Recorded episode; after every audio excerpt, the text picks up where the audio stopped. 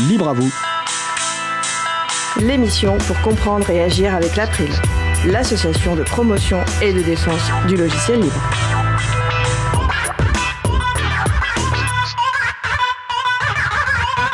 Bonjour à toutes, bonjour à tous. Vous êtes sur la radio Cause Commune 93.1 en Ile-de-France et partout dans le monde sur le site causecommune.fm. La radio dispose également d'une application Cause Commune pour téléphone mobile. Merci d'être avec nous aujourd'hui. Euh, la radio dispose également d'un salon web, donc utilisez votre navigateur web et rendez-vous sur le site de la radio, causecommune.fm, cliquez sur chat et retrouvez-nous ainsi sur le salon dédié à l'émission.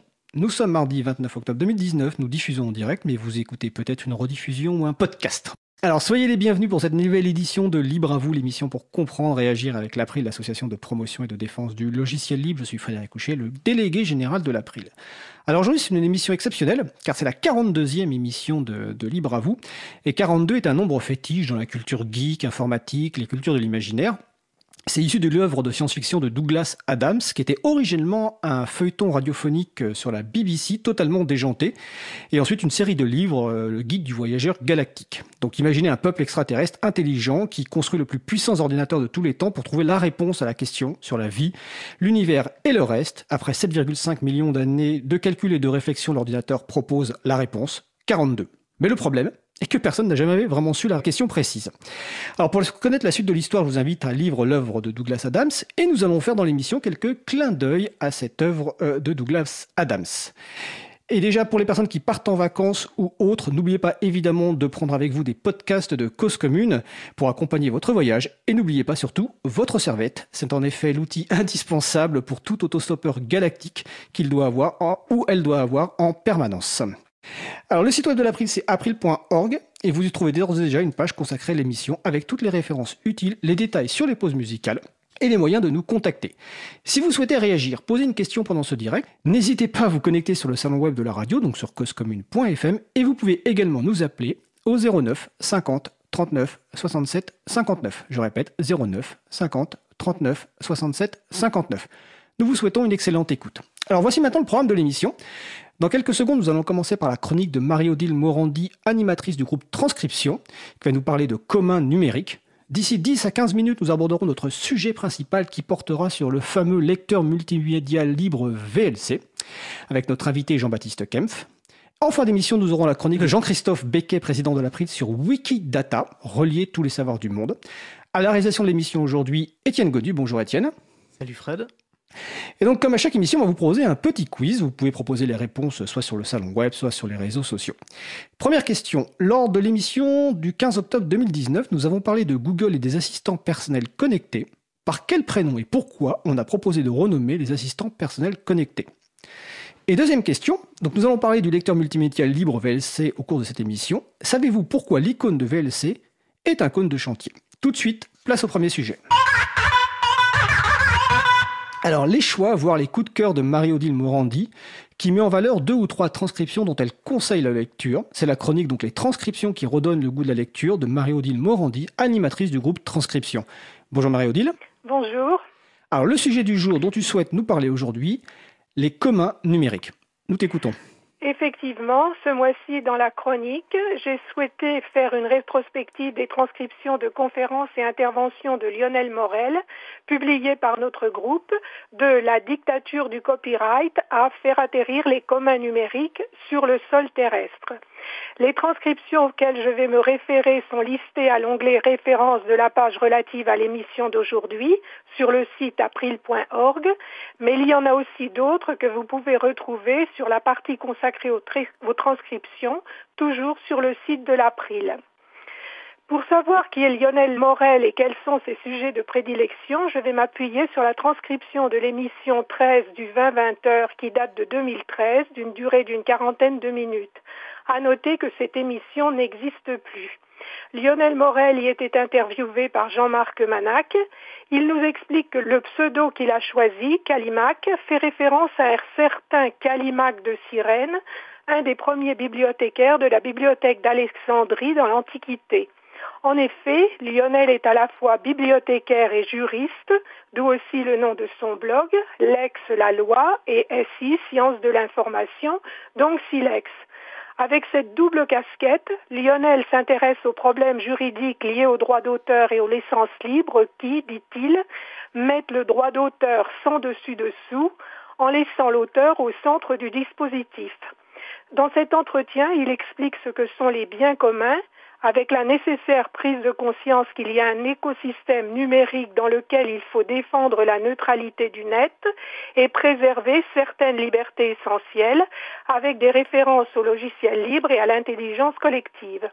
Je vous laisse lire cette transcription avec en bonus les explications que donne Lionel Morel concernant la compilation hebdomadaire qu'il réalise, le copyright madness, c'est-à-dire les dérives de la propriété intellectuelle, du droit des marques et du droit des brevets, ce qui généralement ne manque pas de sel. Concernant le droit d'auteur, nous avions transcrit une intervention de Lionel Morel à l'Université de Compiègne en 2016 intitulée Contenu numérique, droit d'auteur et licence libre qui dure une heure et quarante minutes. Cette intervention est un cours complet et j'invite toutes les personnes qui sont intéressées par ce sujet, soit personnellement, soit dans un cadre professionnel, à écouter ce cours et à relire sa transcription. Les thèmes abordés vont des notions de base du droit d'auteur, son fonctionnement, sa gestion, ses exceptions, pour arriver à l'application de ce droit sur Internet et terminer par les licences Creative Commons auxquelles est faite une large part. C'est un ensemble très complet qui mérite vraiment d'être relu régulièrement. Toujours concernant les licences libres, Lionel Morel avait fait une intervention d'une dizaine de minutes au Paris Open Source Summit de 2017 intitulée Creative Commons, où en est-on en 2017 il rappelle l'origine de ces licences, c'est-à-dire la façon dont Laurence Lessig, aux États-Unis, suite à sa défaite en tant qu'avocat pour empêcher l'allongement de 50 à 70 ans du copyright après la mort de l'auteur, souhaite redonner directement aux créateurs le pouvoir de changer les choses et d'ouvrir leurs œuvres directement à la base en utilisant leurs droits d'auteur non pas pour mettre des restrictions, mais pour donner des autorisations. Il rappelle que certaines de ces licences ne le sont pas au sens classique des termes des licences pour les logiciels libres dont elles s'inspirent. Je mentionne que les musiques qui sont diffusées durant les émissions Libre à vous sont réellement libres, c'est-à-dire attribution et partage à l'identique si elles sont publiées sous une licence Creative Commons. Je vous laisse lire les conclusions de cette intervention, somme toute optimiste, ce qui est de bon augure avec la présentation de belles réussites d'œuvres placées sous ces licences Creative Commons. Lionel Morel s'intéresse aussi au matériel et il avait tenu une conférence d'environ une heure au festival Passage en scène de 2016 intitulée Que manque-t-il pour avoir des licences open hardware qui fonctionnent? Avoir du matériel vraiment libre est un enjeu fort mais difficile parce qu'on entre dans le champ de la propriété industrielle qui comporte d'autres droits, les dessins et modèles, les marques, les brevets. Le droit d'auteur et la propriété industrielle ne fonctionnent pas du tout de la même manière, les règles sont différentes. Pour obtenir un droit de propriété industrielle, il faut notamment faire un dépôt. Actuellement, ce mouvement se développe, une fondation s'est montée, donne des instructions sur comment on doit faire pour être dans une démarche d'open source hardware et propose une définition conception réalisée publiquement et disponible de manière à ce que n'importe qui puisse étudier, modifier, distribuer, créer et vendre un design ou un produit basé sur ce design, ce qui ressemble beaucoup à la définition du logiciel libre. Lionel Morel estime qu'il y a trois stratégies possibles pour libérer le matériel. La première serait de publier la documentation de ce qu'on a produit et verser directement l'invention dans le domaine public. Sauf qu'il existe aux États-Unis les patent trolls qui pourraient s'en servir.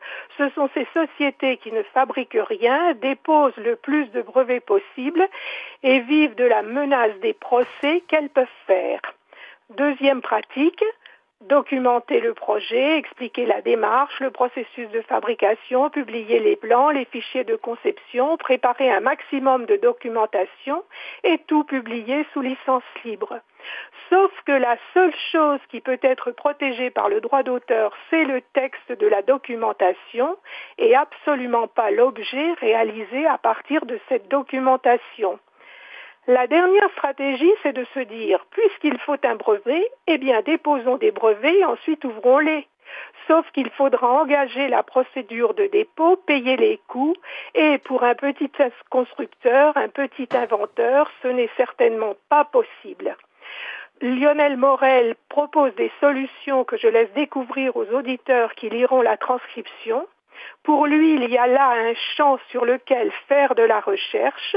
Il appelle les personnes intéressées à participer car, dit-il, c'est un peu sous-estimé par le monde du libre qui devrait être beaucoup plus présent sur le sujet.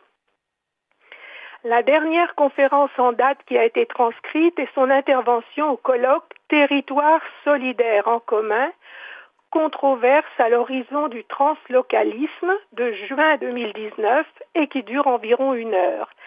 Là encore, il nous propose quelque chose de très complet, très documenté, avec des références à de nombreux auteurs, ce qui permettra aux personnes qui le souhaitent d'approfondir leurs connaissances.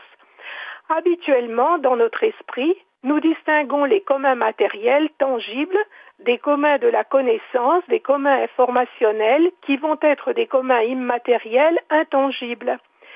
Charlotte qui a travaillé avec Elinor Ostrom, se pose la question, c'est quoi Internet? C'est la machine que j'ai devant moi il y a un fil, le fil va à un serveur, le serveur va à d'autres fils, d'autres ordinateurs sont reliés à ce serveur qui est relié à un système d'information. Ce, réseau est relié par des câbles au réseau des réseaux qui est Internet. Et elle fait ainsi une description qui n'a absolument rien d'immatériel.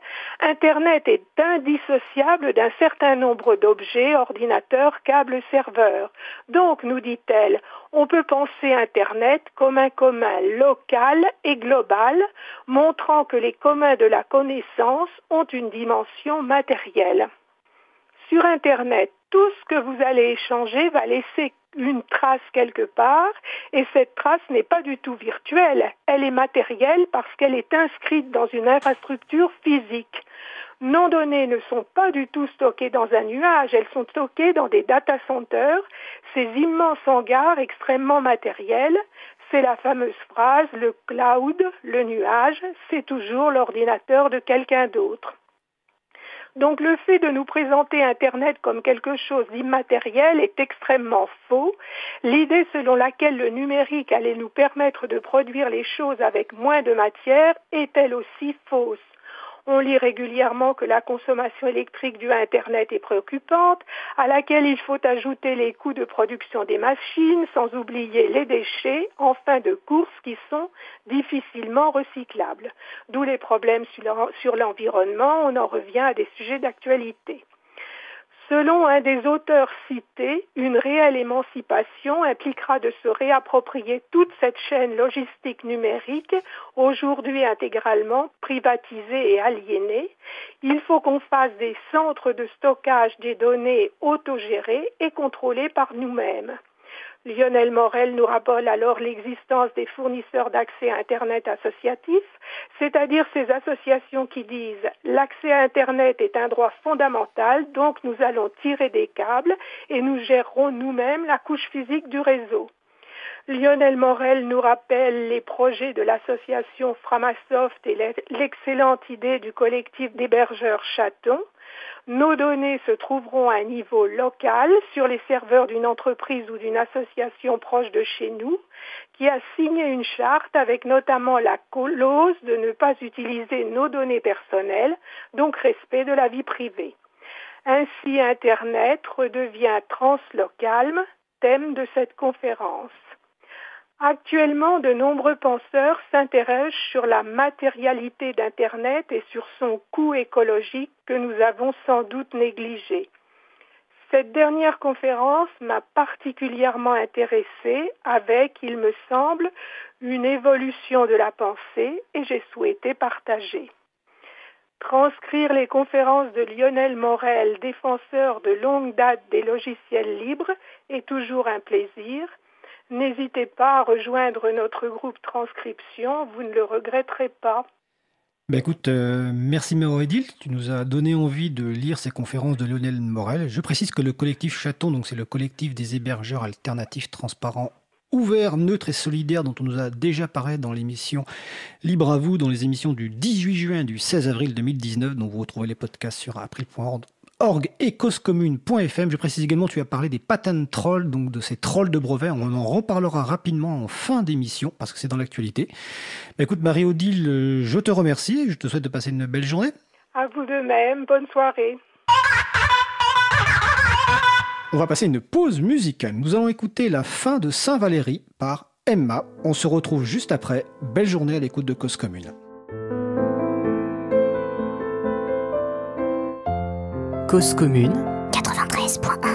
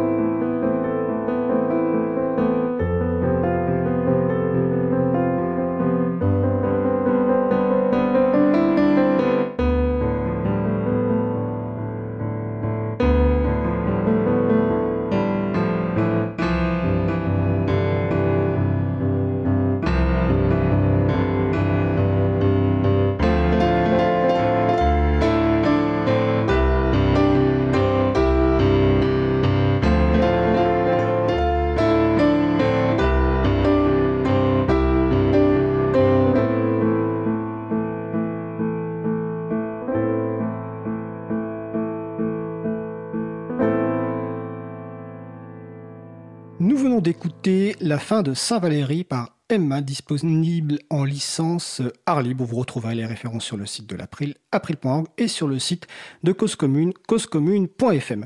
Ne paniquez pas, vous êtes toujours avec l'April pour l'émission Libre à vous sur Radio Cause Commune 93.1 FM en Ile-de-France et partout ailleurs, donc sur le site causecommune.fm. Nous allons passer à notre sujet principal. Nous allons donc poursuivre par notre sujet principal qui porte aujourd'hui sur le célèbre lecteur multimédia libre VLC dont l'icône est un cône de chantier. Et nous allons bientôt apprendre les raisons de ce choix. Euh, notre invité est donc Jean-Baptiste Kempf, président de Videoland, l'association qui gère VLC, et fondateur de la société Videolabs qui crée des services autour de VLC et plus généralement des nouveautés autour de la vidéo. Bonjour Jean-Baptiste. Bonjour. Alors Jean-Baptiste, on a déjà eu l'occasion de l'avoir euh, dans l'émission en octobre 2018 pour nous parler de DRM, euh, les fameuses monotes numériques dont on reviendra très rapidement au cours de l'émission, mais vous pouvez écouter évidemment euh, le podcast. Alors, bah déjà une première petite question, une présentation personnelle, Jean-Baptiste. D'où viens-tu Quel est ton parcours? Donc, je m'appelle Jean-Baptiste, je suis un geek, j'ai 36 ans et je suis parisien. J'ai vécu la plupart de ma vie à Paris. Et euh, ça fait un bout de temps, à peu près 13 ou 14 ans, que je fais euh, du VLC et que ça a pris de plus en plus de temps dans ma vie jusqu'à être euh, mon métier principal. C'est quoi un geek? Tu appris ce, ce mot-là au début? Euh, Ouais, en fait, bah, quelqu'un qui adore coder et, et, être sur son ordinateur. Et moi, j'ai toujours été dans le logiciel libre dès que je me suis mis à, à l'informatique pendant que j'étais en école. D'accord. Donc un passionné notamment d'informatique. Principalement. Principalement mais aussi de bons bouquins de fantasy euh, comme euh, le guide routard euh, de intergalactique de l'espace. Alors déjà en plus, c'est un grand honneur de te, de te, recevoir car depuis le 15 novembre 2018, tu as eu le grade de chevalier de l'ordre national du mérite. Euh, donc c'est l'une des plus importantes décorations françaises. Alors ça, ça a l'air de te faire soupirer, mais en même temps ça récompense une dizaine d'années de, de, contribution à la fois dans ta société et dans la communauté du libre. Alors ça va te faire rigoler parce que je suis un gros boulet. J'ai toujours pas récupéré cette décoration parce qu'il faut organiser une cérémonie, avoir quelqu'un qui te la remet. Et euh, je dois avouer que c'était pas vraiment mes priorités, euh, notamment personnelles cette année. Mais il faut absolument que je m'en occupe parce que sinon je vais jamais avoir le droit de la porter. Alors c'est génial, c'est clair, c'est génial parce que ça montre euh, notamment qu'on a eu des gens dans l'État qui commencent à comprendre ce que c'est le logiciel libre et pourquoi c'est important pour l'État et pour la France. Donc ça c'est vraiment très cool. c'était Mounir à bah, l'époque qui l'avait, qui, qui était ministre du numérique. Maintenant, c'est Cédric O, je crois, qui l'a remplacé.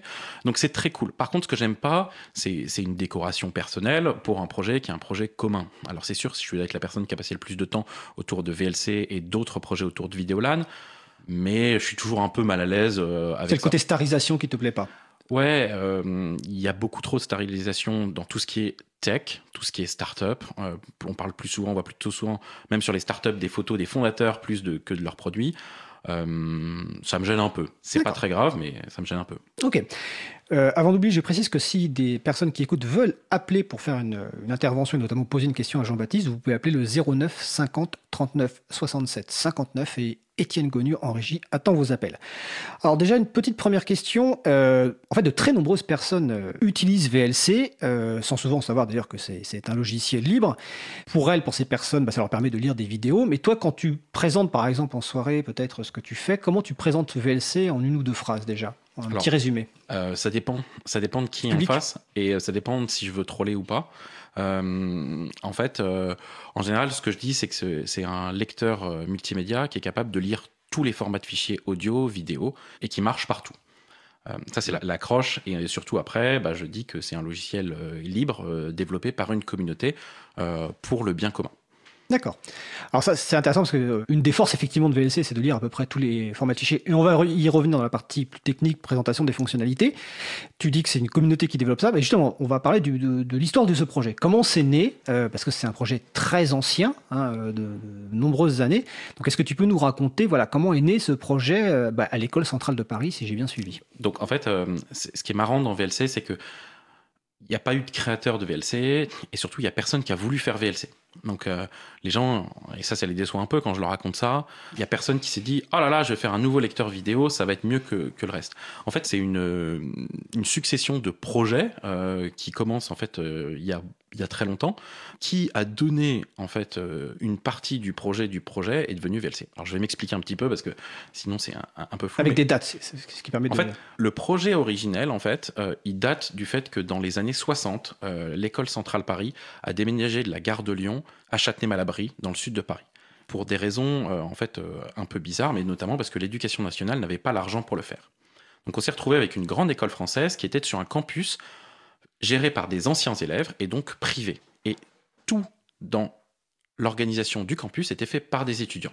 Le téléphone, la télé, la radio, euh, la cafette euh, et le réseau informatique. Dans les années 80, ils mettent un réseau informatique, et c'était un réseau informatique qui était basé sur Token Ring, euh, donc un réseau très lent. Et en fait, vers le milieu des années 90, ils veulent avoir un réseau plus rapide. Et quand ils vont voir l'école pour leur dire on a besoin d'un nouveau réseau plus rapide, en particulier pour jouer, hein, faut pas mentir. Euh, l'école pour jouer en réseau puis. Hein. Pour jouer en réseau. Et l'école leur dit, écoutez, vous êtes gentil, vous allez l'utiliser pour jouer en, réseau et pas du tout pour travailler. Et surtout, leur raison principale de l'école, c'est, bah, vous comprenez, le campus est privé, nous on peut rien y faire. Ils disent, allez voir les partenaires. Et en fait, c'est là en fait que le projet qui s'appelait Network 2000 à l'époque, évidemment on est en 95, tout, tout, tout projet s'appelle 2000, si sinon c'est pas un vrai projet. Ils vont voir des, des partenaires, ils vont voir notamment TF1 qui dit le futur de la vidéo, c'est le satellite. Alors aujourd'hui, c'est facile de rigoler, mais en 95, c'était important. Et pour 1500 étudiants, ici, il faut mettre 1500 décodeurs et 1500 antennes, ça va coûter une fortune. Ce qu'on vous propose, c'est de juste mettre un réseau très très rapide, numérique. C'est le début de la vidéo numérique. On met une grosse antenne et on diffuse la vidéo euh, sur tout le réseau hyper rapide. Et évidemment, on est en 94-95. Les, ordinateurs les plus puissants, c'est les 486 DX33, DX66 ou des Pentium 60. C'est absolument impossible sans avoir des grosses machines euh, pour faire du décodage vidéo taille DVD à l'époque, sans matériel. Mais ils le font quand même. Et c'est comme ça qu'ils justifient en fait le rachat d'un nouveau réseau pour ce projet dans l'association des étudiants qui gérait le réseau informatique. Donc à ce moment-là, il n'y a pas du tout de VLC. Et puis, ça finit, il y a une démo qui marche, ça crache au bout de 50 secondes, on fait la démo de 42 secondes, euh, comme ça, c'est nickel. C'était euh, cross-platform, ça marchait grosso modo sous BOS et Linux, rien d'autre, mais on montrait que c'était possible. Et en fait, pendant un an, il se passe plus rien. Il y a des étudiants en 98 qui disent Mais en fait, c'est un projet qui est marrant de diffusion de vidéos sur un réseau. Il y a peut-être d'autres campus ou des, des réseaux euh, d'entreprises qui sont intéressés. Donc, ils remontent un projet qui, à ce moment-là, s'appelle Vidéo LAN, LAN pour, euh, qui veut dire euh, réseau local, Réseau local. euh, en anglais. Et donc, ils commencent le projet Vidéolan. Ils sont en 98. Et là, comme objectif, ils ont de devenir open source et d'être cross-platform. Mais dans Vidéolan, il y avait une partie serveur, une partie réseau, une partie un autre, un truc un peu compliqué. Et il y avait une partie cliente. Mais le, le partie cliente, c'était pas forcément le focus, parce que c'était pas forcément l'endroit le plus compliqué. Et donc, la partie cliente s'appelle Vidéolan Client. Donc VLC. Et à ce moment-là, tout le monde appelle Vidéolan Client. Ça va ne s'appeler VLC que 3 ou 4 ans plus tard. Au moment où, en 2001, euh, après une bataille de longue haleine, euh, l'école autorise le changement de licence pour que ça passe d'une licence euh, propriétaire vers une licence open source.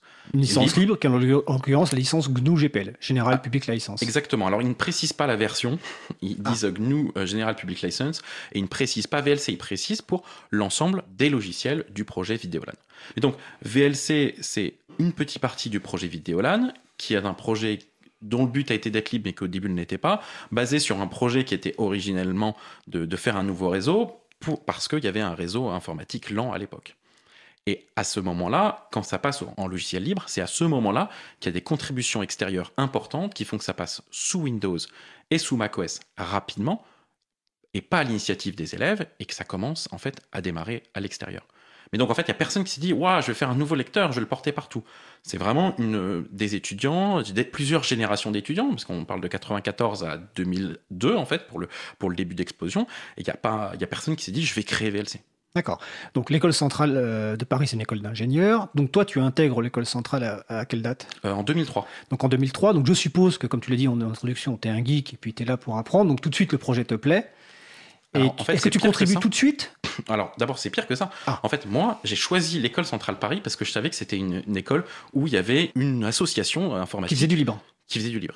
Ah, donc tu as choisi l'école pour ça tu Ouais, sais. en fait, on, euh, j'avais rencontré en vacances quelqu'un et en fait, moi, j'ai eu le choix entre plusieurs écoles, euh, plusieurs grandes écoles, et je ne suis allé à Centrale parce que je savais que un, il n'y avait pas beaucoup de cours, et euh, deux, parce qu'il y avait une, une association qui faisait du réseau, qui était sous Linux, et, euh, et alors j'y connaissais rien, c'était clair à l'époque, mais voilà, et donc ça a été mon choix en fait, c'est pour ça que je suis allé à Centrale.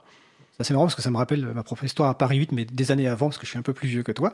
Donc, tu arrives à Centrale en, en- en 2003. Donc, à l'époque, il n'y a pas d'association qui porte ce projet. Et si j'ai bien suivi, c'est toi qui vas initier l'idée de créer une association qui va s'appeler Vidéolan. Alors en fait, ça arrive bien plus tard, Ah, plus Parce qu'en fait, à l'époque, en fait, les gens du réseau, Via et les gens Vidéolan, en fait, c'était très interconnecté. Moi, je deviens le vice-président de l'association du réseau, et puis c'est moi, avec euh, notamment euh, un autre développeur qui s'appelle Rémi. En fait, c'est nous qui portons pendant une année euh, cette association. Et donc, on fait des choses sur, sur Vidéolan. Et moi, la première chose que je fais sur Vidéolan, c'est gérer la diffusion interne de la télévision pour le campus de Centrale. Et ça, ça doit être fin 2003, début 2004 que je commence à, à toucher à, au projet Vidéolan, mais pas, pas du tout par la partie code, vraiment par la partie euh, euh, infrastructure. Et en fait, euh, je fais un stage plus tard en 2005-2006 et je, je m'emmerde hein, pendant ce stage. Aux États-Unis ce stage? Ah non, non, pas Non? du tout. J'étais au, au CEA, à la direction Ah, des applications militaires. Le stade était génial, mais j'avais beaucoup trop de temps. Je me suis vraiment amusé sur le stage. Euh, donc c'est pas, mais c'est juste que ah, ça, ça allait pas assez vite euh, pour moi. Et donc j'ai fait deux choses. J'ai fait pas mal de documentation et j'ai commencé à aider sur VLC. En fait, on s'est retrouvé un peu au problème que en fait le, le projet était trop gros pour l'école et trop gros pour des étudiants, trop d'utilisateurs. Et c'était très difficile de faire quoi que ce soit, surtout parce qu'en 2006, 2007, 2008, en fait, la nouvelle génération d'étudiants est vraiment pas intéressée par le projet. Et donc, c'est à ce moment-là où, en fait, je, en fin 2007 et début 2008, je lance l'idée de se séparer de l'école. Et donc, en fait, je crée l'association au Videoland Dev Days en décembre 2008, euh, hébergée chez Free. Et c'est là où on fait un vote, où on décide de créer une association. Et voilà. Parce qu'en fait, début 2007, en fait, il y avait plus que deux personnes et demie actives sur le projet. Moi, quand j'étais donc dans mon stage, comme tu l'as dit, aux États-Unis, euh, j'ai passé beaucoup de temps à retrouver des mondes, des anciens et des nouveaux pour se remotiver autour du projet. Et ça va prendre quelques années pour qu'on arrive à la, version 1.0 de VLC. D'accord. On va y arriver. Une petite question. Alors, le choix du cône de chantier comme icône, c'était à cette époque-là ou pas? Alors, euh, moi, je suis arrivé, le cône de chantier était déjà là. Alors, bon, est-ce que tu sais pourquoi c'était choisi comme cône de chantier? Oui, je sais évidemment. Ah, vas-y. Alors, il faut savoir, et je suis désolé pour, euh, pour les auditeurs, en fait, il y a une bataille d'anciens pour expliquer euh, quelle est la raison du cône. Mais quand moi je suis arrivé à Centrale, c'est sûr, donc on, était, on avait des étages de 24 étudiants, et donc sur l'étage du 2H, l'étage du réseau, euh, il y avait à peu près une centaine de cônes, il y avait une armoire à cônes, il y avait un, un, culte du cône. Quoi. Le culte avec euh, des, jeux, des jeux physiques comme euh, le cône acrobatique, le cône ball, des batailles, des, des, des, montages de batailles moitié laser, moitié cône. il y avait vraiment un cône un culte sur le cône qui était très drôle, hein, pas du tout malsain, attention pour ceux qui ont peur. C'était très très très marrant et, et, hyper deuxième ou troisième degré. À l'origine, en fait, c'est euh, ils avaient besoin de parler à un étudiant. Euh, mais qui voulait pas leur ouvrir la porte. Et donc, en fait, après une soirée euh, probablement un peu arrosée, ils ont utilisé le cône comme porte-voix pour l'appeler et le alpaguer depuis sa fenêtre. donc, plutôt que d'avoir une, une, petite mandoline et pour chanter une sérénade, ils ont pris un cône qui était là.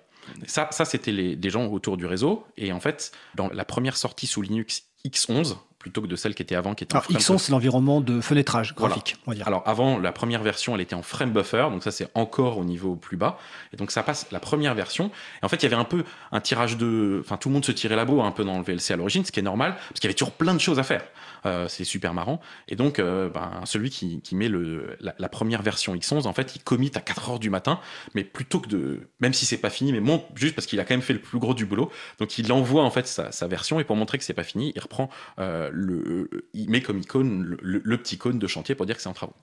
Et ensuite, Sam Osvar, qui est un, des, génies qu'il y a eu autour du projet, dessine la première icône et ça reste. Donc c'est pas réfléchi, euh, c'est complètement débile d'utiliser un cône de chantier pour un lecteur multimédia, mais c'est un coup marketing absolument génial parce qu'en fait c'est hyper reconnaissable.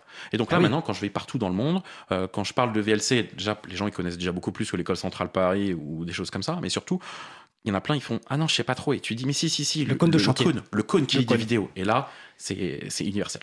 Donc c'était un excellent souhait et et on salue euh, Samuel Osvar qui a été aussi le, le responsable du projet Debian, qui est aussi un grand fan de cinéma et notamment de la classe américaine, que peut-être on parlera un jour. En tout cas, allez chercher sur un moteur de recherche Samuel Osvar, c'est un génie. et, qui euh, a été un premier à introduire Wikipédia en France. Exactement, c'est un des fondateurs aussi de Wikipédia France, aussi, Wikimedia France aussi. Euh, euh, j'ai une petite question sur le salon web de la radio, donc je rappelle c'est sur causecommune.fm, donc en réponse rapide, Marie-Odile qui demande est-ce que cette école est toujours aussi sympa afin de la conseiller aux jeunes qui vont prochainement passer des concours?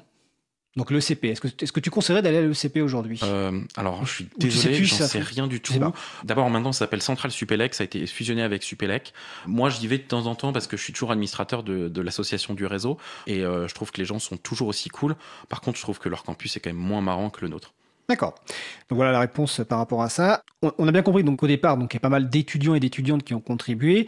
On va revenir tout à l'heure aujourd'hui sur la contribution euh, concrète aujourd'hui à VLC parce que les gens doivent se dire qu'il y a avoir des centaines de personnes qui contribuent tous les jours à VLC. Et on va parler aussi du, financement, mais dans une deuxième partie.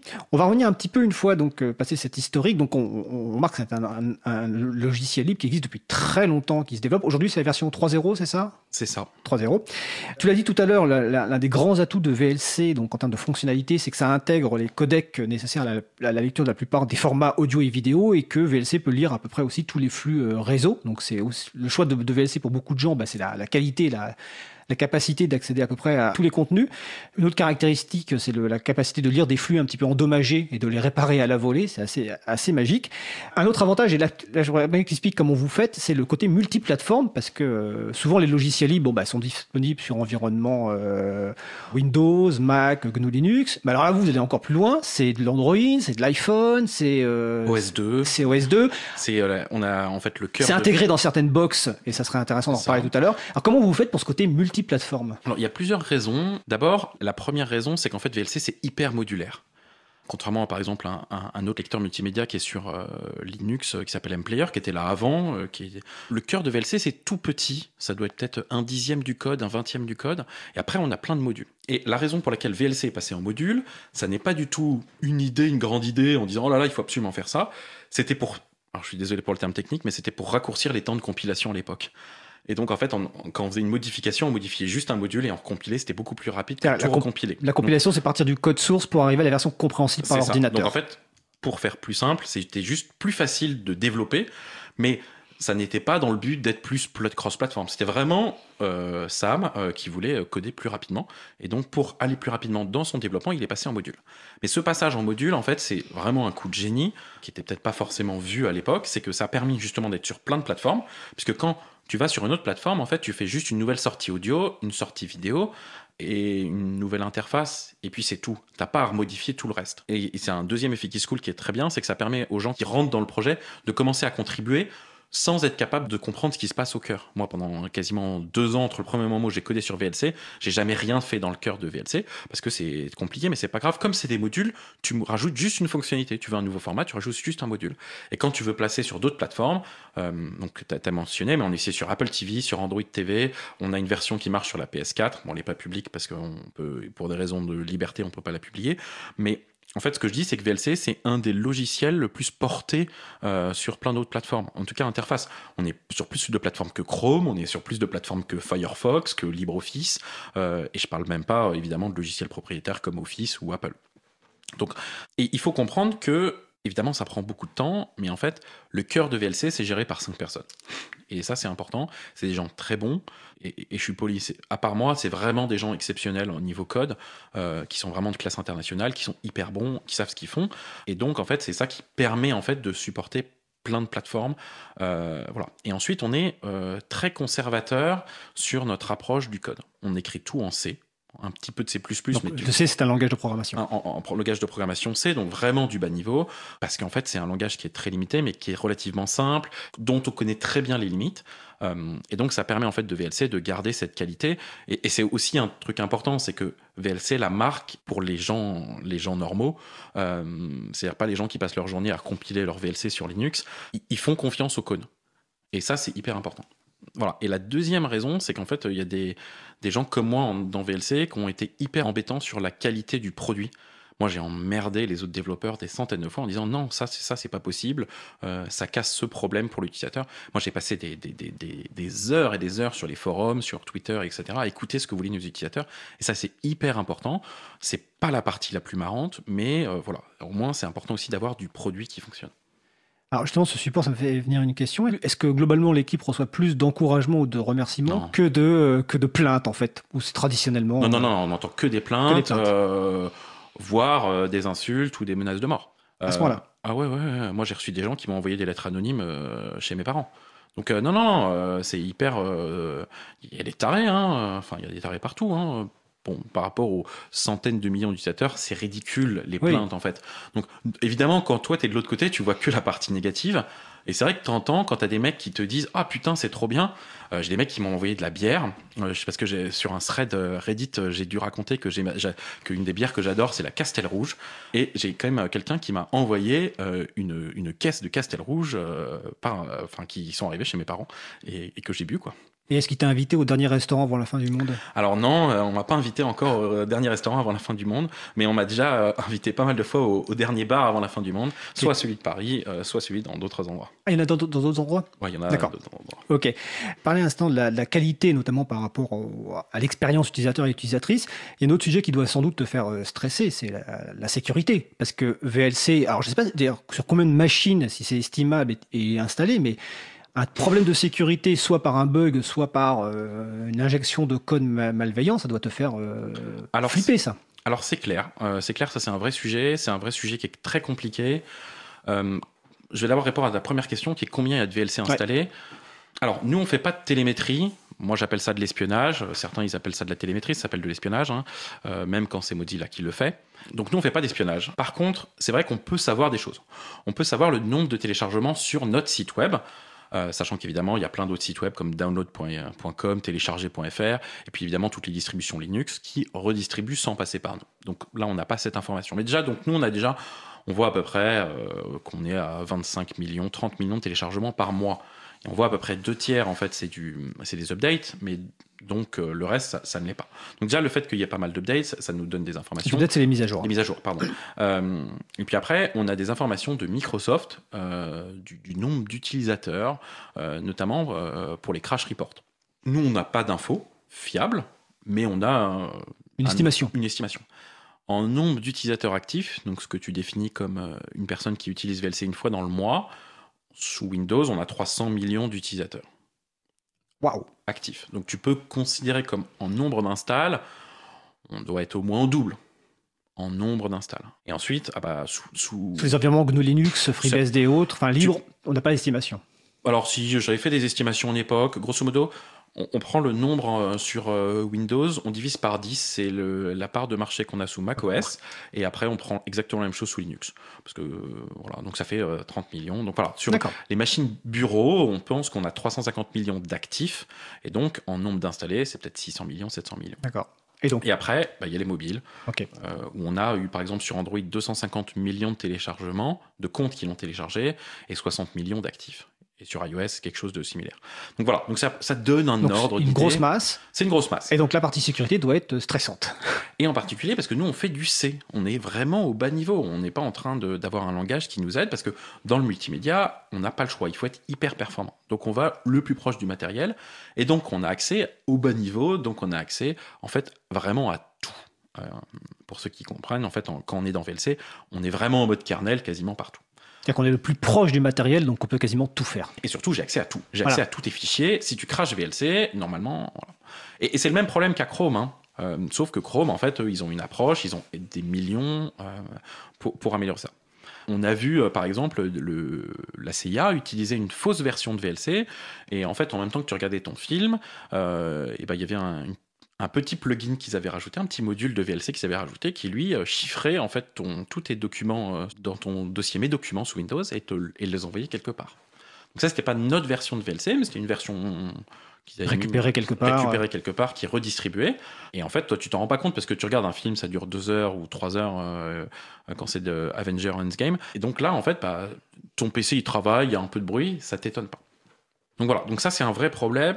Et puis il y a des failles de sécurité comme tous les logiciels, mais euh, bah, les gens ils font un peu moins euh, euh, les mises à jour en fait que, que pour Chrome, pour ton navigateur, quand tu passes ton temps à faire ça. Donc on a une approche en fait notamment depuis trois ans qui est très proactive où en fait on va notamment analyser le code et, et faire des choses comme ça pour justement trouver des bugs en amont. On a eu un bug bounty donc euh, par euh, la Commission européenne qui payait des hackers pour essayer de trouver des problèmes dans VLC et ensuite nous on allait C'est le euh, projet. FOSSA, C'est sur le projet FOSSA. le projet FOSSA de la Commission européenne. Évidemment, c'est grâce à Julia Reda. hein, a- l'ancienne euro- eurodéputée du Parti Pirate. parce qu'évidemment, il y a quelqu'un qui, qui est intéressé par, par ce genre de truc. Euh, mais c'était vraiment très cool. Euh, et ça, ça permet en fait de remonter des problèmes. Mais, mais ça ne règle pas le problème fondamental.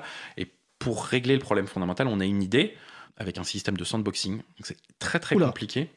Euh, et surtout, c'est des choses qui n'ont jamais été faites parce que il y a, il y a Est-ce que gens peux expliquer en une phrase ce qu'est le sandboxing Ou après la pause musicale, si tu veux? L'idée du sandboxing, et je pourrais pas faire plus technique que ça, c'est en fait Moins technique que ça. Ouais, pardon. C'est de que quand je VLC a un problème, en fait, il est dans son petit environnement et donc il n'a accès à rien sur ta machine. Donc Voilà. ça n'est pas grave. C'est un bac à sable juste pour VLC. C'est ça. Mais sauf qu'en fait, ça c'est ce- en théorie, en pratique, il va falloir mettre en fait une dizaine de bacs à sable à l'intérieur de VLC et ça c'est très compliqué. Bon, donc on va permettre aux gens de réfléchir en écoutant une pause musicale. Nous allons écouter Jack's Playing Ball par Jono Bacon. On se retrouve juste après. Belle journée à l'écoute de Cause Commune.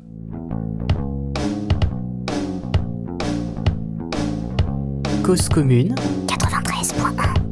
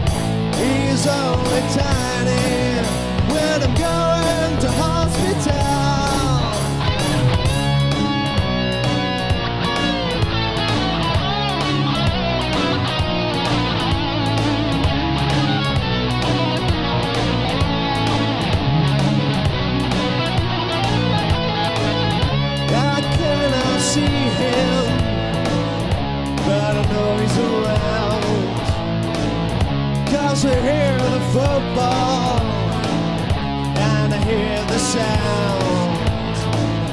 Jack's playing ball, Jack's playing ball, and he thinks it's cool to kick it at my jewel stars. Jack's playing ball. He's only tiny, but he packs the punch. And he thinks it's funny to kick it where it's all for lunch. And he's tiny, but he's my pal. Cause he thinks it's funny when I'm going to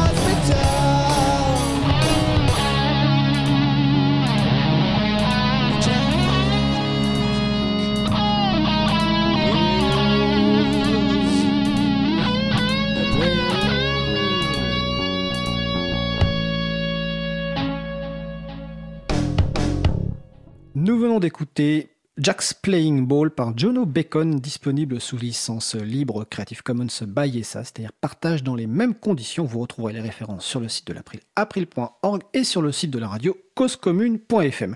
Vous écoutez toujours euh, l'émission Libre à vous, donc sur Radio Cause Commune 93.1 FM en Ile-de-France et partout ailleurs sur le site causecommune.fm. Je vous rappelle que vous pouvez nous appeler si vous voulez poser une question en direct au 09 50 39 67 59.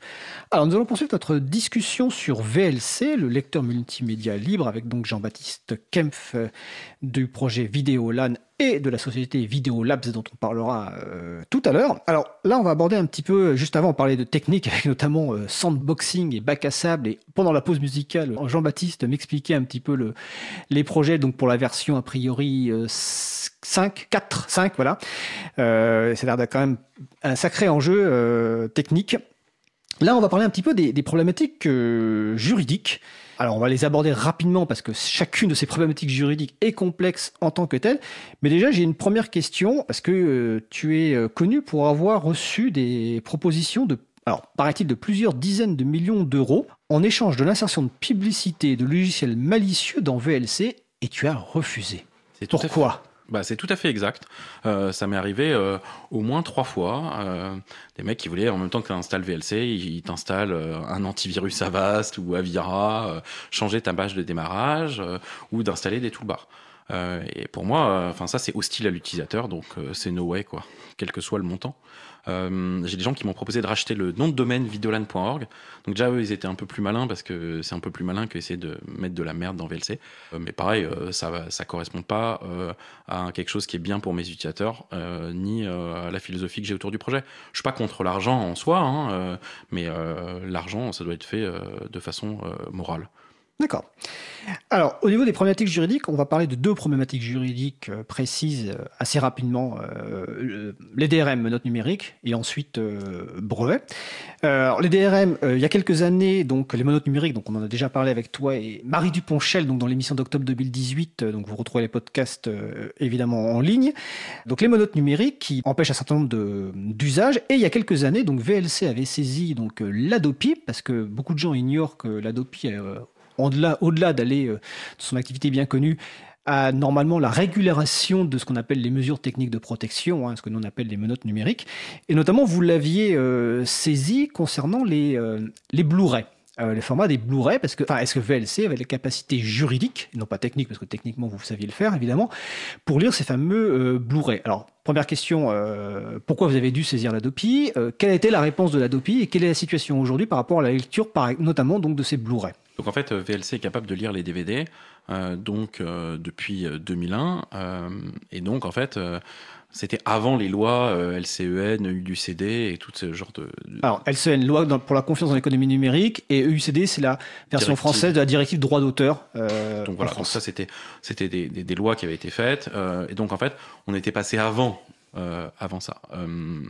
Euh, quand on veut mettre la lecture du Blu-ray dans VLC, on est après ça et euh, notamment il y a une agence de régulation des mesures techniques de protection qui avait été créée. euh, et qui n'avait jamais rien foutu. Ils n'avaient même pas rendu le rapport annuel qu'ils devaient rendre.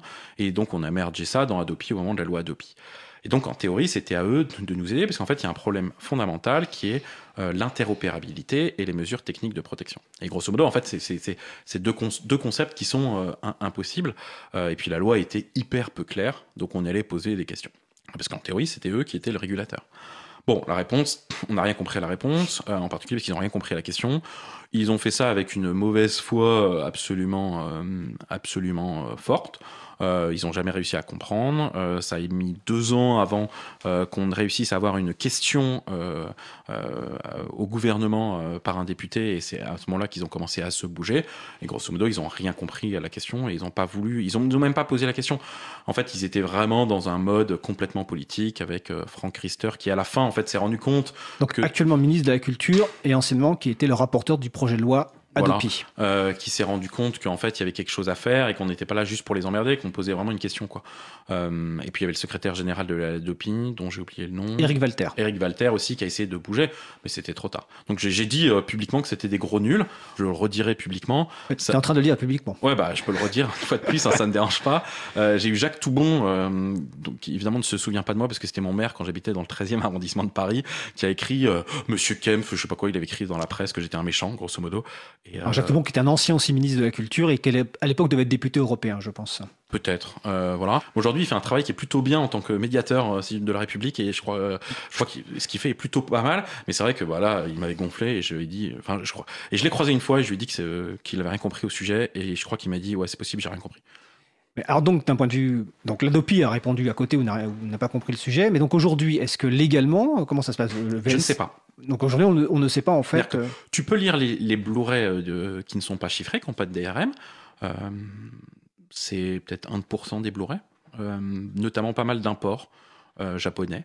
Et puis ensuite, eh ben, il faut que tu trouves une façon de, de contourner la protection. Donc, par exemple, sur le site de Vidéolan, en fait, tu peux télécharger une bibliothèque qui peut te permettre ça, mais elle n'a pas les clés. Donc ensuite, il faut les trouver sur Internet des clés. D'accord. C'est pas très très compliqué, ça marche très très bien, mais en tout cas, moi légalement, j'ai pas le droit de, euh, de, de le diffuser. Peut-être qu'un jour, et peut-être qu'aujourd'hui, j'ai le droit de diffuser en fait la bibliothèque, mais les clés, je pense pas. Mais j'en sais rien. Mais on ne sait pas. Et l'autorité qui est en charge de, de redonner la réponse ne sait pas. Non, non, mais c'est des gros nuls, hein, euh, aussi bien la RMT que Adopi, et maintenant ils sont tellement, ils savent tellement pas quoi faire de ce, de ce gouffre financier, de cette connerie du début jusqu'à la fin, qu'ils vont essayer de la, la, la merger dans le CSA. Le CSA qui est quand même un petit peu com- plus compétent, mais pour avoir déjà discuté avec eux sur les questions de TNT numérique, c'est complètement noyauté par des lobbies, euh, c'est absolument une catastrophe. D'accord. Alors ça, c'est les DRM. Donc euh, la base juridique, euh, c'est le droit d'auteur. Là, on va passer au brevet, et notamment au, au- au format de- de- des- des, des fameux codecs audio euh, ou vidéo, parce qu'il y a des codecs libres, hein, formats qui sont libres. Mais dans la vidéo et dans l'audio, il y a beaucoup de formats qui ont des brevets. Alors, Alors, comment VLC gère ce- cette Il y a situation? deux endroits, les, les deux pires endroits au monde pour les brevets, c'est le multimédia et la 3G. Grosso modo. C'est- Ce sont des, des- ce qu'on appelle des, des minefields, c'est-à-dire des, des, des- champs de mines en- au niveau brevet. Tout est breveté, mais le, le concept de base euh, est breveté. Euh, Philips a, a attaqué plein de boîtes jusqu'à il y a trois ans sur les sous-titres, hein, parce que le concept de sous-titres était euh, breveté pour vous donner Sérieusement une idée. Ouais, sérieusement. D'accord. Et c'était et c'est que des trucs comme ça. Donc c'est pour ça que beaucoup de gens hein, aiment pas trop le multimédia parce que euh, ils ont très peur et notamment il y a pas mal de distributions Linux qui sont basées aux États-Unis qui ont très très peur de ça parce qu'il y, a- il y a beaucoup d'attaques euh, qui se font euh, et on parle de grosses sommes. Voilà, donc c'est pour ça que c'est un peu l'enfer. Et alors que nous VLC on n'est pas on n'est pas à supporter un ou deux formats, on supporte Tous, tous, les, formats. Donc les formats brevetés. donc si je devais payer tous les, les, les- les- les prix des licences, je pense que pour chaque VLC, on sera à peu près à une centaine, centaine, cent cinquantaine d'euros par VLC distribué. Euh, donc évidemment, c'est absolument, ça n'a aucun sens. Et alors là, on a la chance d'être en France.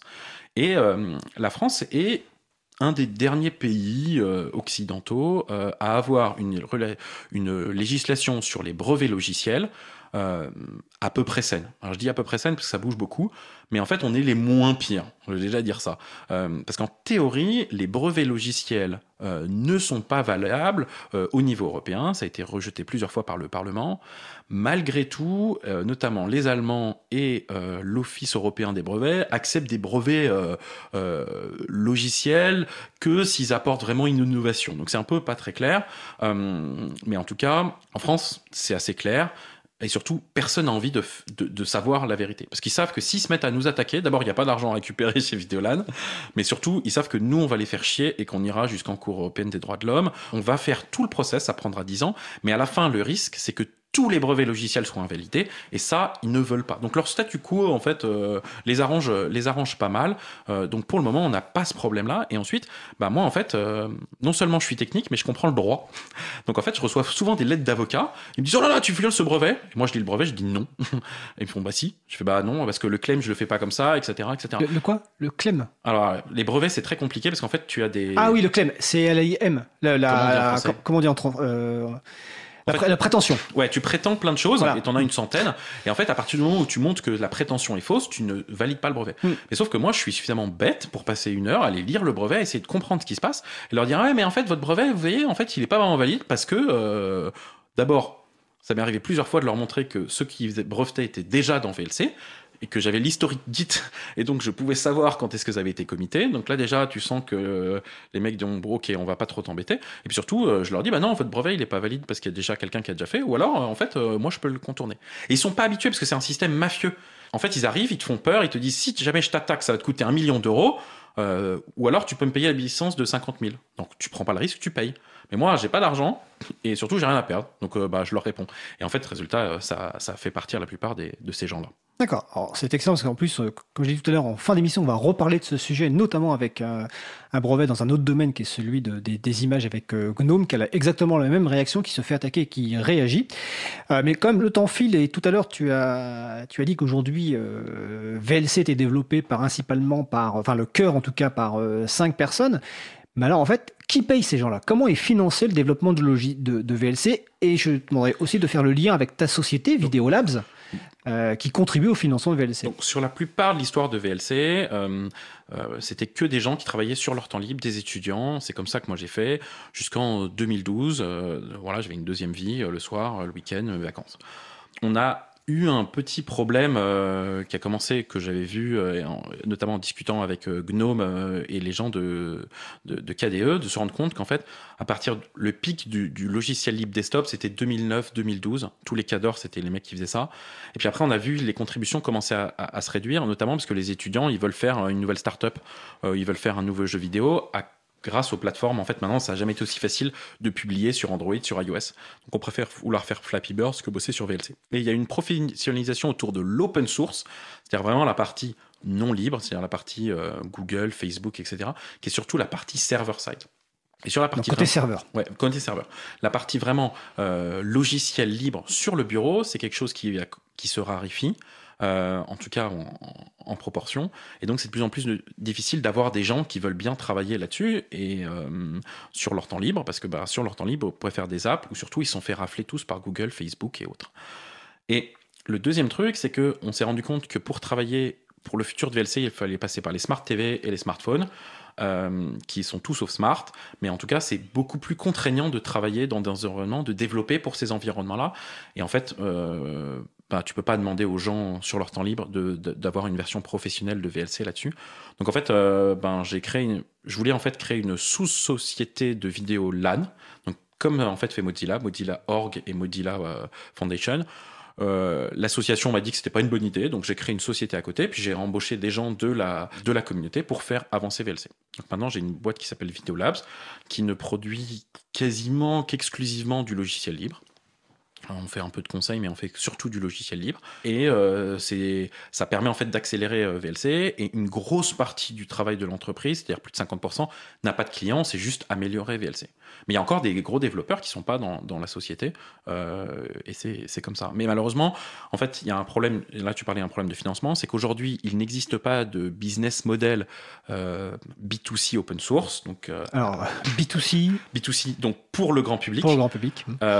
Et donc en fait, bah, c'est très difficile de trouver de l'argent pour faire payer, pour payer les gens, pour continuer à, à faire développer VLC. Et les gens me disent mais pourquoi tu fais dév- développer VLC En fait, c'est justement parce que tu t'en rends pas compte que ça marche. C'est qu'en fait, bah, il y a toujours des nouveaux formats, H264, H265, euh, euh, HEVC, on parle de 4K, on parle d'HDR. Et nous, on travaille énormément derrière pour que VLC euh, suive les évolutions en même temps. Comme ça, les utilisateurs se rendent pas compte. Ils disent bah non, mais ça marche toujours. Ouais, mais ça marche toujours parce que justement, on fait cet effort. Et, Et- ça, ça coûte de l'argent. Alors, en parlant d'argent, euh, rapidement, à la, pendant la pause musicale, tu me parlais techniquement du sandboxing, donc la boîte bac à sable pour la partie sécurisation, et tu me dis un chiffre, Un million d'euros. un million d'euros, voilà, pour euh, améliorer Pour, cette... pour- pour améliorer énormément la sécurité de VLC, il faut le faire. Euh, il faut un million d'euros et euh, bah, je vais aller demander un peu d'argent euh, au, di- au- au ministère de la Défense d'ailleurs avec une subvention. Je vais utiliser les techniques en fait de start-up euh, pour les vérifier si euh, ça peut pas intéresser le ministère de la Défense. D'accord. Il nous reste peu de temps. Je vais relayer une question que j'ai eue en préparant l'émission donc euh, sur le salon web, qui concerne une façon de contribuer à VLC euh, qui est moins technique, qui concerne la documentation, hein, même si la documentation ça reste quand même un petit peu technique, mais moins que le, en langage C. Donc la question portait sur l'opération Google Season of Docs. Donc c'est euh, la saison de la documentation, qui est une manière pour des rédacteurs et réda- rédactrices techniques d'être rémunérés par Google pour travailler sur des projets libres et améliorer la documentation. Donc visiblement VLC a eu recours à cette euh, opération. Est-ce que tu as un retour d'expérience? Alors euh, ouais, en fait, on a toujours été euh, parti de Summer of Code, et là il y avait donc Seasons of Doc, qui était quelque chose de nouveau, et donc on, l'a fait. Euh, on a une étudiante qui s'appelle Eddie, en fait, son, son nom est un peu long, donc j'ai un peu du mal à le prononcer, mais on l'appelle Eddie. Donc c'est une femme, elle habite à Lagos au Nigeria, et elle est en train de refaire la documentation utilisateur de VLC, qui est un sujet dont on en parle depuis bah, pff, 10 ans. Et c'est vrai que la documentation de VLC, elle est vraiment honteuse par rapport à la qualité du logiciel. Et je dirais pas que c'est moins technique, je pense que c'est plus difficile en fait que, que de coder. Moi, je suis pas capable de coder, je suis incapable de faire une documentation. C'est vraiment très long, très très difficile. Et je pense que c'est quasiment aussi difficile que les transcriptions de Mario Deal. Euh, c'est vrai que tu as tout à fait raison. Euh, deux petites questions, donc pareil que, que j'ai reçues en préparant. À quand une vidéothèque où on pourra classer, chercher films et séries 4.0, c'est en bêta. En bêta 4.0 Donc C'est en euh, train de, tu prends le, les nightly builds de VLC, il y a tout ça. C'est les Nighty Builds, donc c'est les, les- les, les des builds de tous les compilations de, de tous les soirs. Donc, mais pour quelqu'un qui va installer sur sa distribution GNU Linux Fin de l'année. fin de l'année 2019 donc. Fin de Noël, quoi. 2019, euh, plus quelques mois de retard, mais à peu près c'est ça. C'est quasiment fini. On a justement tout ça, euh, justement une sorte de iTunes, mais beaucoup plus simple, beaucoup plus rapide, et sans avoir un, un media center complet comme Kodi, un truc un peu simple ou et, et absolument optionnel. Si les gens veulent garder juste le VLC, ils ont juste le VLC. D'accord. Autre question qu'on m'a relayée, euh, ou une suggestion, ce serait bien que les devs de VLC, donc les personnes qui développent VLC, y ajoutent un, un coupeur de vidéo intégré pour couper des longues vidéos en plusieurs petites séquences de 3-5 minutes. Est-ce que c'est prévu ou euh, Alors, techniquement, tu peux déjà le faire dans VLC. C'est juste hyper compliqué à faire parce que tu as un bouton record en fait qui permet de te le faire. Euh, la, la fonctionnalité, si je comprends bien, c'est la fonctionnalité qui ressemble à celle que QuickTime avait, qui permet de couper. En fait, ce que ça fait, ça met juste des marqueurs dans la vidéo. Je suppose, oui. Et c'est pas très compliqué à faire. Euh, ce qui est plus compliqué, c'est de trouver une interface correcte pour le faire. Je ne sais pas comment on pourrait faire ça dans l'interface, mais euh, je vais y réfléchir parce que je pense que en fait, ouais, faut que je, je démarre mon Mac pour voir comment on fait QuickTime et, euh, et je pourrais faire ça, ouais. D'accord. Euh, dernière question, je te laisse le mot de la fin. On, on a parlé beaucoup de vidéos et j'ai une petite question personnelle, euh, parce que j'ai cru comprendre que tu appréciais les, les, les- les séries, les films. Ouais. Est-ce que tu as des conseils de séries ou de films aux personnes qui nous écoutent? De séries ou de films? Ah bah. Ah, Moi, j'ai plutôt des conseils bouquins en fait. Eh ben vas-y, bouquin, ah, Alors, euh, le meilleur livre au monde, ça s'appelle euh, Le nom du vent de Patrick Rothfuss. Euh, alors, je suis désolé, je vais vous le conseiller. Vous allez me détester après, après quelques mois. En fait, il y a que deux volumes qui sont sortis, mais c'est absolument addictif. Euh, et euh, dans le même style, je vous conseille à peu près tous les Patrick Sanderson. Euh, mais pareil, il faut pas commencer encore son, grand, son grand chef-d'œuvre parce qu'il a que trois bouquins de 1200 pages. Il y en a 14 qui sont prêts. Mais en tout cas, il y a plein de nouvelles qu'il a fait et c'est absolument génial. Donc Sanderson et Brian Sanderson et Patrick Rothfuss, c'est mes grands coups de cœur dernièrement de, de bouquins. D'accord, bah écoute, super. Est-ce que tu as quelque chose à ajouter ou une annonce à faire euh, dans cette fin d'émission? Enfin, de sujet en tout cas? Euh, rien de spécial. Utilisez VLC, continuez à, soutenir VLC. Euh, bizarrement, VLC c'est très connu à l'étranger et en France, bah, il y a parfois un, petit désamour. Je pense qu'on n'est jamais prophète dans son pays, mais en tout cas, continuez à, parler de VLC parce qu'on en a besoin, même si on a l'impression que tout le monde connaît. En fait, vu l'émergence des plateformes qui arrivent avec Netflix et des plateformes qui sont pas très ouvertes et pas très loyales, c'est important plus que jamais de libérer la vidéo. Bah, En tout cas, euh, merci Jean-Baptiste. Donc c'était Jean-Baptiste Kempf euh, de VLC, du pro- projet Vidéoland, de Vidéolabs. En tout cas, merci pour ce que vous faites. Euh, je te souhaite une belle journée. Et je te remercie. Donc nous allons faire une pause musicale. Avant ça, je vais répondre à la première question du quiz. Lors de l'émission du 15 octobre 2019, nous avons parlé de Google et des assistants personnels connectés. La question c'est par quel prénom et pourquoi on avait proposé de renommer les assistants personnels connectés? Et bien la réponse c'est le prénom Harry, en référence au film Harry, cet ami qui vaut vieux de bien, un film de 2000, de, oui, de 2000, où Michel retrouve par hasard un ami d'enfance prénommé Harry. Harry va s'insinuer progressivement dans la vie de Michel et va se mettre à éliminer toutes les personnes qui, selon lui, peuvent nuire à l'épanouissement de Michel. Donc c'est pour ça qu'on avait proposé de renommer les assistants personnels par Harry. Donc la pause musicale, nous allons écouter For Such a Thing to Land par Mela. Et on se retrouve juste après. Belle journée à l'écoute de Cause Commune. Cause commune. 93.1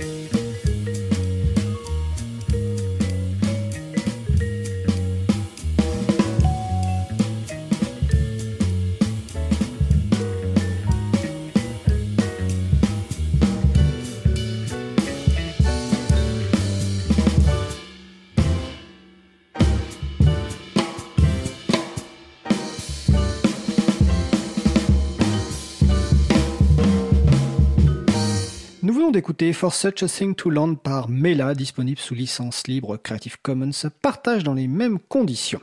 Vous êtes toujours avec l'April pour l'émission Libre à vous sur Radio Cause Commune 93.1 FM en Ile-de-France et partout ailleurs sur le site causecommune.fm. Nous allons passer au sujet suivant. Texte, images, vidéos ou base de données sélectionnées pour son intérêt artistique, pédagogique, insolite, utile. Jean-Christophe Becquet, président de la Prime, nous présente une ressource sous une licence libre. Les auteurs de ces pépites ont choisi de mettre l'accent sur les libertés accordées à leur public, parfois avec la complicité du chroniqueur. Donc c'est la chronique Pépite libre. Bonjour Jean-Christophe. Bonjour, bonjour à tous et à toutes. Euh, Wikipédia est le projet le plus connu parmi les projets libres portés par la fondation Wikimedia mais c'est loin d'être le seul. Je pense par exemple à la médiathèque Wikimedia Commons, sur laquelle s'appuie le concours photo libre mondial Wikilove Monuments, dont je parlais dans ma dernière chronique. On peut citer également, sans prétendre à l'exhaustivité, Wikicodes, le répertoire libre de citations, Wikispecies, le catalogue libre des espèces vivantes, ou encore MediaWiki, le logiciel libre qui sert de socle technique à l'ensemble de ces travaux. Wikidata, qui fête aujourd'hui son septième anniversaire, est beaucoup moins connu et moins visible. Il vise pourtant à relever un défi impressionnant que je résumerai par cette maxime relier tous les savoirs du monde. Un des principes fondamentaux de l'open data, défini par la Sunlight Foundation en 2007, est que les données doivent être lisibles par une machine. Les articles Wikipédia même s'ils sont disponibles dans plusieurs dizaines de langues, sont rédigés à destination de lecteurs humains. Ils ne répondent pas à ce critère. Il faut en effet accéder à la compréhension du texte pour extraire les informations pertinentes et surtout les liens entre les concepts. Par exemple, la page Wikipédia de la ville de Digne-les-Bains, dans sa section Personnalité liée à la commune, mentionne le scientifique Pierre Gassendi.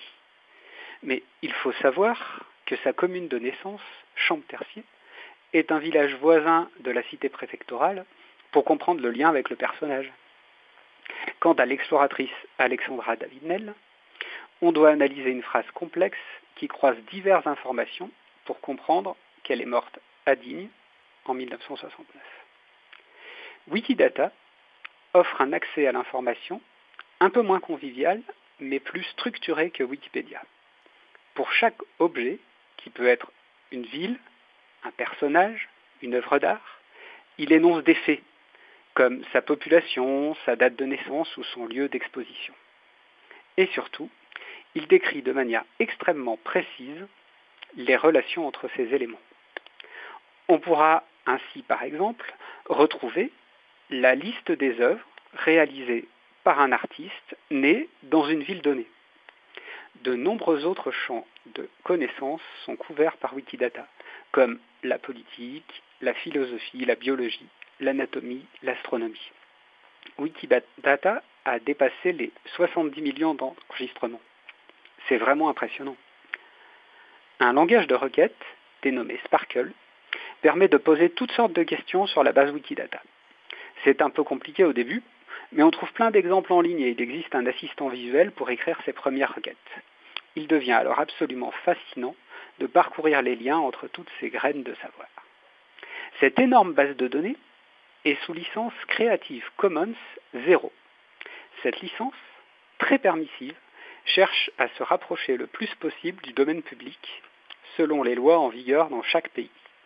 En effet, en droit français par exemple, il n'est pas possible de verser volontairement une œuvre dans le domaine public. Il faut attendre 70 ans après la mort de l'auteur. Pour terminer, j'ai demandé à Wikidata de rechercher tous les éléments qui ont la valeur 42 pour une de leurs propriétés. La requête donne 38 407 résultats. Il peut s'agir de l'altitude d'un aéroport en Inde, du nombre de mariages pour l'année 2016 d'une commune belge, de la longueur d'une voie express en Corée du Sud, du nombre de matchs joués par un joueur de foot brésilien, de la pression de vapeur d'un composé chimique ou de la durée de gestation du lièvre de Californie. Vous l'aurez compris, ça donne le vertige. Et bien sûr, l'item numéroté Q42 décrit Douglas Adams, l'écrivain britannique, auteur du célèbre guide du voyageur galactique. Euh, merci Jean-Christophe. Euh, tu indiques dans ta chronique donc le, que la licence donc c'est la Creative Commons 0.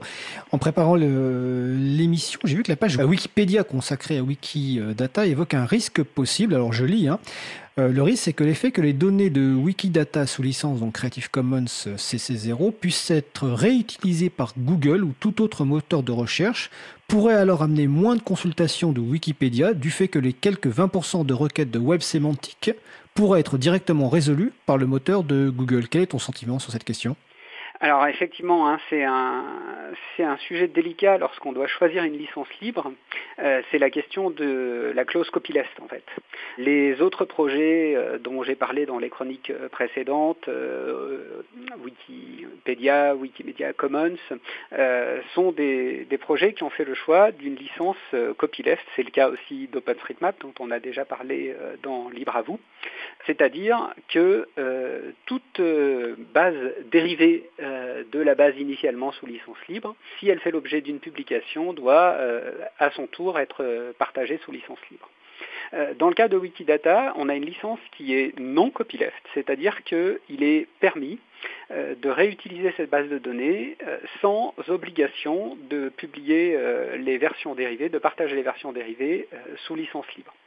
Euh, L'inconvénient, c'est qu'effectivement, ça permet euh, à des acteurs du monde propriétaire euh, de récupérer ces données et d'en faire usage sans reverser au libre leurs éventuelles améliorations. L'avantage, par contre, eh bien, c'est euh, plus euh, d'opportunités euh, d'utilisation, c'est-à-dire que on ne se prive pas euh, des réutilisateurs qui seraient gênés par la clause copyleft et qui iraient voir ailleurs. Donc voilà, je pense que c'est ce qui a porté en fait euh, en 2012 lorsque euh, les, fondateurs euh, qui étaient des membres de la communauté Wikimedia allemande ont initié le projet Wikidata. Je pense qu'ils ont choisi cette licence Creative Commons 0 pour son ouverture et en renonçant du coup à, la clause copyleft qui fait obligation aux réutilisateurs de partager leurs modifications à leur tour sous licence libre. D'accord. Alors est-ce que rapidement tu peux nous, citer deux, trois exemples d'utilisation de, Wikidata? Oui, alors effectivement, euh, Wikidata, euh, c'est pas seulement un site qu'on peut consulter euh, en ligne euh, sur wikidata.org, c'est aussi tout un tas de projets web ou de projets de recherche qui réutilisent les données de Wikidata. Je vais en citer trois. Le premier, c'est un projet qui s'appelle Monumental. Monumental, c'est un logiciel qui affiche des informations sur les monuments classés autour d'un point, euh, par exemple le point où on se trouve, euh, en se basant sur des informations euh, qui sont sur euh, Wikidata, Wikipédia et Wikimedia Commons. Donc euh, concrètement, je, je lance ce, ce logiciel monumental, il me propose de me localiser. Si je suis à Digne-les-Bains, il va me proposer euh, des photos et des informations sur tous les monuments d'intérêt patrimonial autour, de, autour du point où je me trouve. C'est un premier exemple euh, d'utilisation, de réutilisation des, données de Wikidata. Un autre exemple dans le domaine de l'environnement, c'est euh, un projet qui euh, a émergé à l'issue d'un hackathon organisé par le, Quai d'Orsay, le, ministère des Affaires étrangères, en 2017. Et euh, l'objet de, cette rencontre, c'était de travailler sur comment améliorer la lutte contre les trafics au niveau international d'espèces vivantes menacées. Et euh, en fait, euh, avec l'aide notamment de la l'OKFN, l'Open Knowledge Foundation euh, France, les contributeurs ont décidé euh, de renseigner dans Wikidata euh, les informations sur euh, 35 000 espèces quant à leur euh, statut de protection euh, à l'international. Et euh, ce que ce projet permet, bah, c'est de, de, mieux informer euh, les différents intervenants, que ce soit euh, les agents des douanes euh, qui interviennent dans la lutte contre ces trafics euh, d'espèces menacées, ou que ce soit pour euh, sensibiliser euh, le public, notamment les, touristes qui se rendent dans des pays où on trouve ce, type d'espèces et qui pourraient être tentés de les, acheter, de, vouloir les ramener. Et donc en fait, Wikidata a été utilisé comme point central, comme, comme agrégateur d'informations sur le statut de protection des espèces à l'international. Enfin, un, troisième projet dans le monde de la culture cette fois, euh, c'est euh, le résultat d'une recherche qui est euh, publiée par l'initiative canadienne Un avenir numérique lié. C'est récent, hein, c'est 2019. et donc, le, les, les, auteurs de cette recherche se posent la question de comment maintenir la base des données sur les artistes, les organismes et les salles de spectacle. Et ils font la proposition d'utiliser pour ça Wikidata, parce que Wikidata permettrait donc de répartir euh, la saisie et l'entretien des données entre les différents acteurs, c'est-à-dire concrètement que euh, chaque salle de spectacle pourrait saisir les informations sur euh, sa programmation et les, artistes qu'elle reçoit. Et comme Wikidata est très bien référencé dans les moteurs de recherche, ça permettrait d'augmenter la, visibilité de, ces artistes et de ces scènes dans, dans l'espace numérique.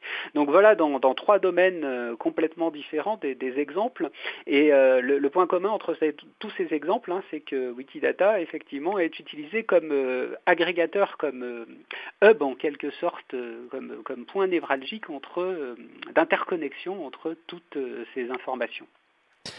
Alors on va rappeler le site web de Wikidata, c'est wikidata.org. Et en 30 secondes, je crois que tu voulais faire une annonce concernant une conférence gesticulée.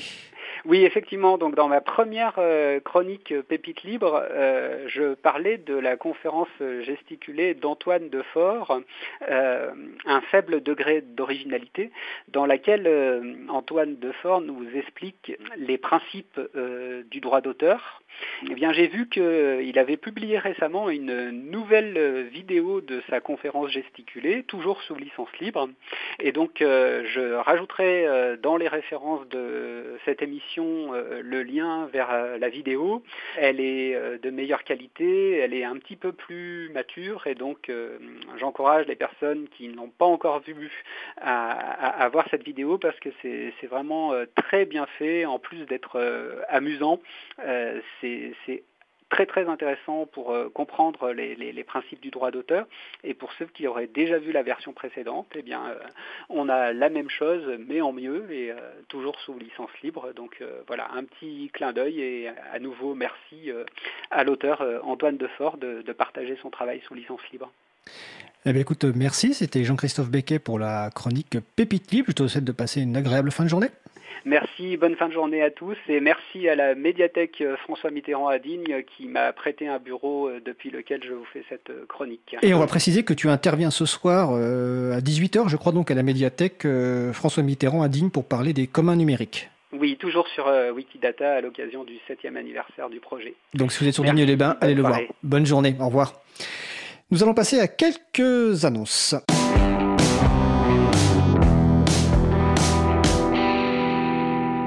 Avant de passer aux annonces, il me vient à l'esprit que peut-être que Wikidata aurait permis euh, dans le guide du voyageur galactique de résoudre la question de savoir pourquoi les dauphins avaient disparu. Je ne sais pas. Si Wikidata avait existé à l'époque, je...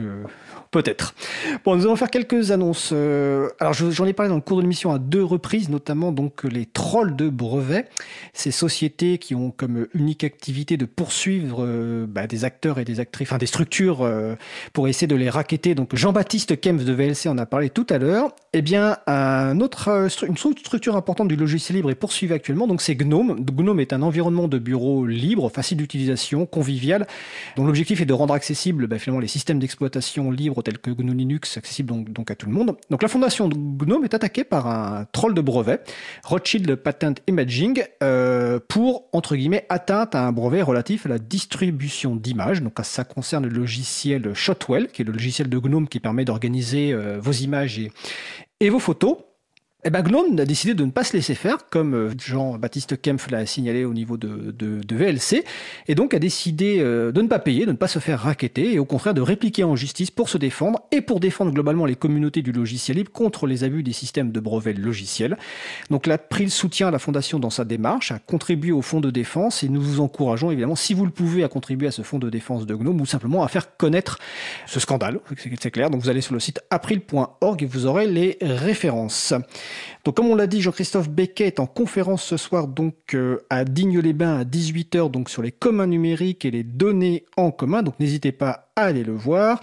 Euh, ce samedi, donc samedi 2 novembre 2019, il y a le premier samedi du libre à la Cité des Sciences et de l'Industrie, donc pour découvrir les logiciels libres et euh, les distributions logiciels libres, pour vous faire installer un environnement libre, par exemple, sur votre téléphone, pour découvrir aussi VLC.